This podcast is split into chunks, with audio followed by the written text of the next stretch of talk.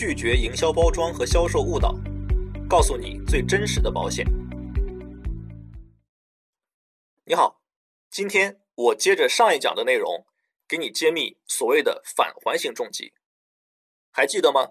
我在讲意外险的时候告诉过你，百万身价这类带有满期返还功能的意外险，实际上是一个两全保险附加意外伤害保险的组合，通过满期返还的方式。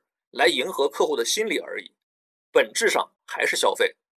返还型重疾险的逻辑也是一样的，只是有些产品把重疾险作为主险，两全保险变成附加险，其实换汤不换药。这种产品目前市场上比较流行的是保质终身，但是你可以选择在某个时间把交的保费拿回来，保障继续有效。当然，返还越早。保费越贵，比如一款产品，三十岁的男性二十年交费买五十万保额，如果选择七十岁返还保费，年交保费一万五千两百元，总保费三十万四千元；而如果选择七十五岁返还保费，年交保费就是一万三千七百五十元，总保费二十七万五千元。你可能会觉得，那如果我有这个钱的话，肯定选择七十岁返保费啊。虽然贵一点但保费返还的早，返还以后还能继续保终身，我就当是拿着三十多万的利息买保险了，也划算的。但实际上，如果你买这种重疾险，万一在返还保费之前得了重疾，就不能再把保费拿回来了，这是很关键的一点。但如果你不问，我估计很多业务员不会跟你讲。如果有业务员在销售的时候主动告诉了你这一点，请你一定珍惜它。好，我来带你看看这个重疾险的条款，它是由两全保险附加提前给付重大疾病保险组成的。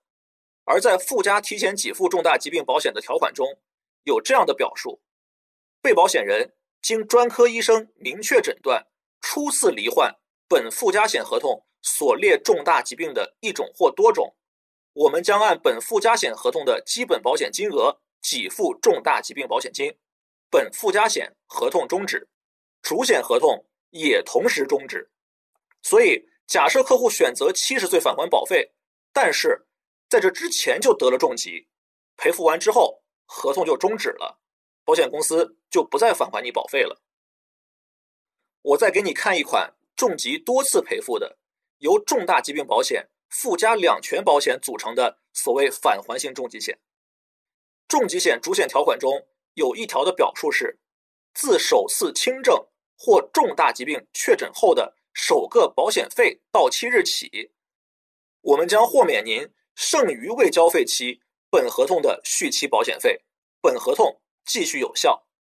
翻译成人话就是：如果客户在交费期内得了轻症或者重疾，后面还没交的保费就不用再交了，保障继续有效。但是呢？附加两全保险的条款中有这样一条表述：主合同豁免保险费时，本附加合同按解除合同处理。也就是说，如果客户在交费期内得了轻症或者重疾，保险公司也就不再承担返还保费的责任了。另外，不管是单次赔付还是多次赔付的产品，如果在返还保费之前客户身故，赔付之后合同同样也就终止了。保险公司也不会再返还你保费了。所以，如果你买所谓的返还型重疾险，保费更贵，但是不一定能把所交的保费拿回来。而如果返还保费的时间越晚，你拿不到返还的概率就越大。这也就是为什么返还保费的时间越晚，年交保费越便宜的原因。还是那句话，保险公司提供的服务是替你承担不确定性风险。你所交的保费中，每一个组成部分都有对应的服务成本，都是要消费掉的。不要总是被储蓄和返还蒙蔽了双眼。如果你家庭收入一般，就绝对不应该买这样的重疾险；而如果你家境比较殷实，也不如买不含身故责任的重疾险，然后把省下来的保费买成年金险来的更划算。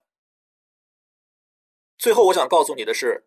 虽然重疾险没有储蓄型重疾险和消费型重疾险之分，但所有长期重疾险都是有储蓄性质的。这个储蓄性质体现在现金价值中。